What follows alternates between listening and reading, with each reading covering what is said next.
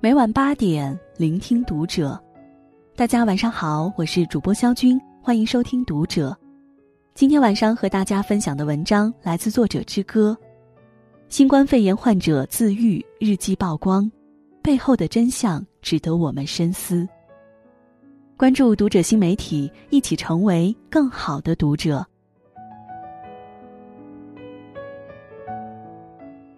最近几天，几乎所有人都在关注着新冠肺炎的最新情况。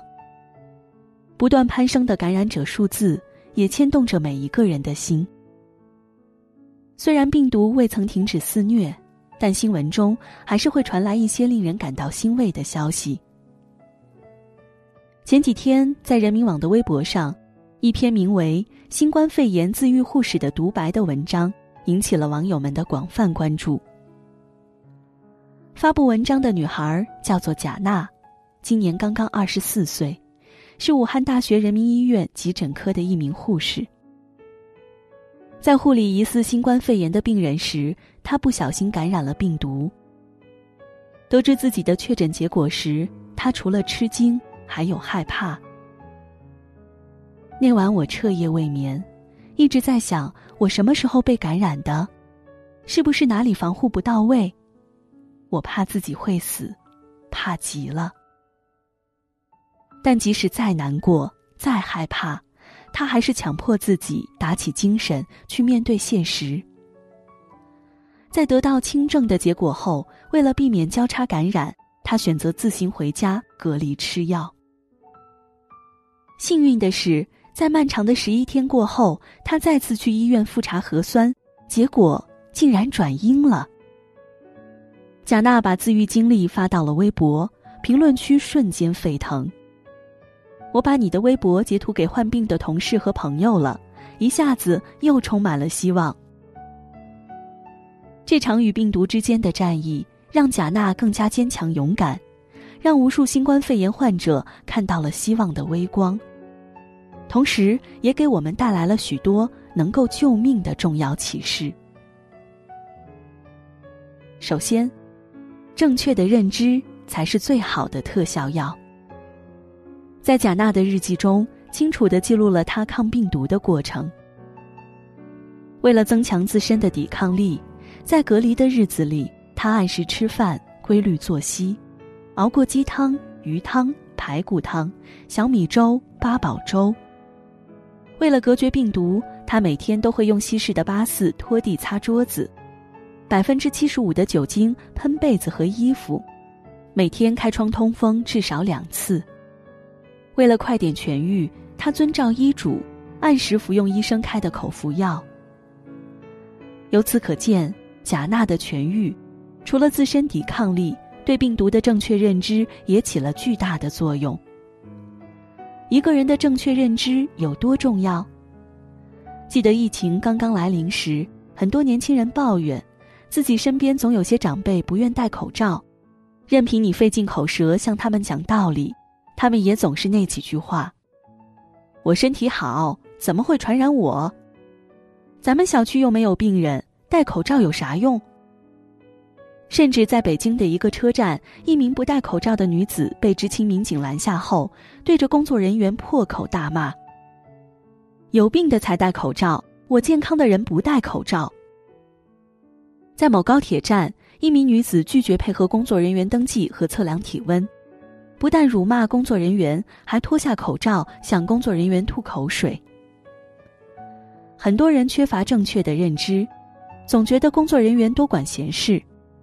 直到二月四日，这样一条新闻登上了热搜：宁波一男子出门买菜，只因与另一感染者在同一摊位短暂停留买菜。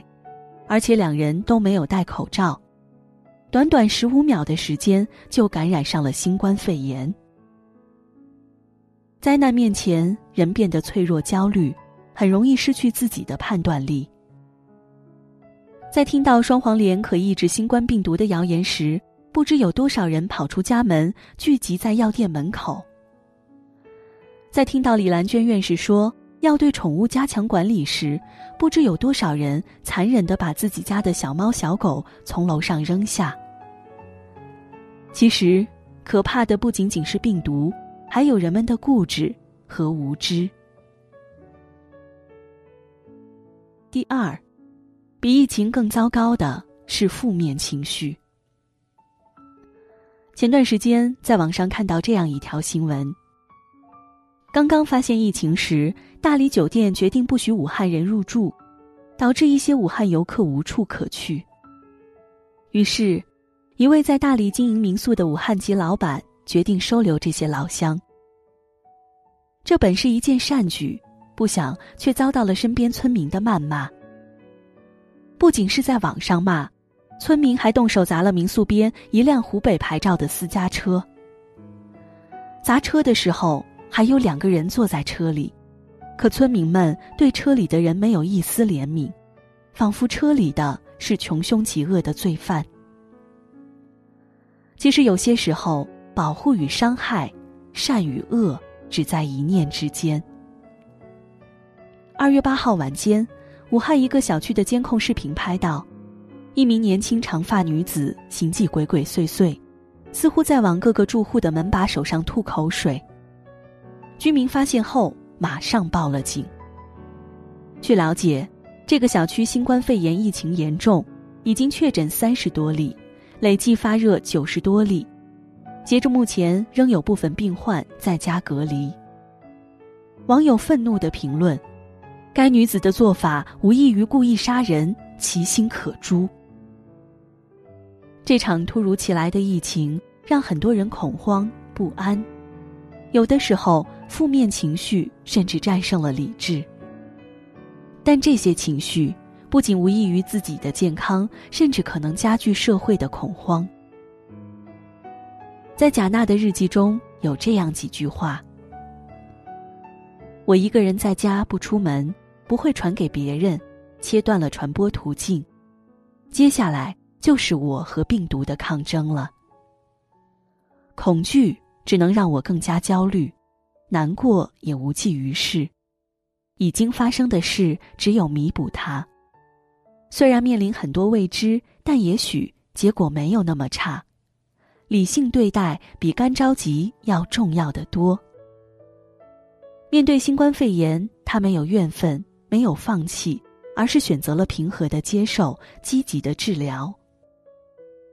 清朝政治家翁同龢有言：“美临大事有静气，不幸今时无古贤。”战胜病毒也同样需要平心静气，只有心平气和，才能临危而不乱，处危机而不惊。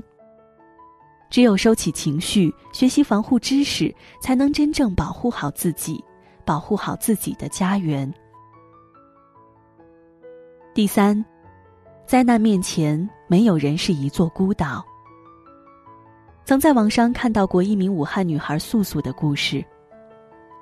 一月中旬，她和妈妈双双被确诊了新冠肺炎。当时她非常绝望，甚至哭着写下了留给妹妹的遗书。但在家隔离的期间，妈妈的陪伴和朋友的善意，支撑着她逐渐找回了对抗病魔的信心。这些天来，我感受到了整个世界的浓浓爱意。有朋友发来大额的拜年红包。有的同事不知道从哪里听闻我断药了，药店都关门了，满城买不到药，还各显神通帮我弄到了药品。还有的朋友冒着风险送来口罩物资。一月三十日，他的病症奇迹般的全部消退，而他的妈妈最后也顺利康复了。灾难面前，没有人是一座孤岛。而支撑着我们的是来自四面八方的善意。和素素一样，贾娜的身边也有一群善良的人。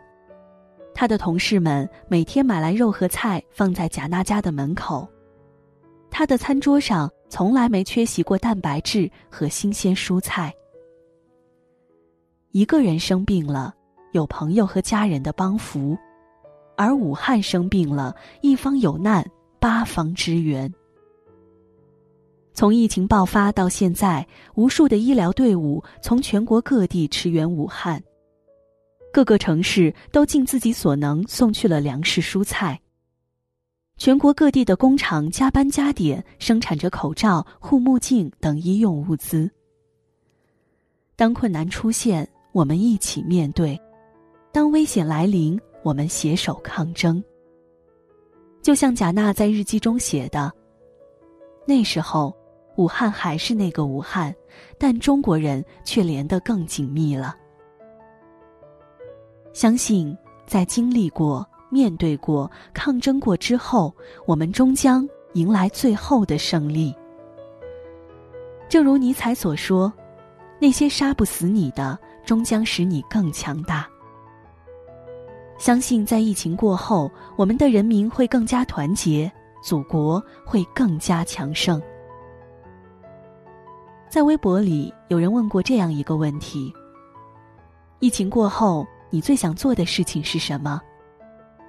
网友回答：“我想去平常的上一天班，我想平常的过一个周末，重新体味一下过去每一天每一天平凡的生活。”是那么的重要，那么的可贵。我下次还要回来，我要脱掉口罩，自由的呼吸着武汉新鲜的空气。我相信冬天一定会过去，春天也一定会到来。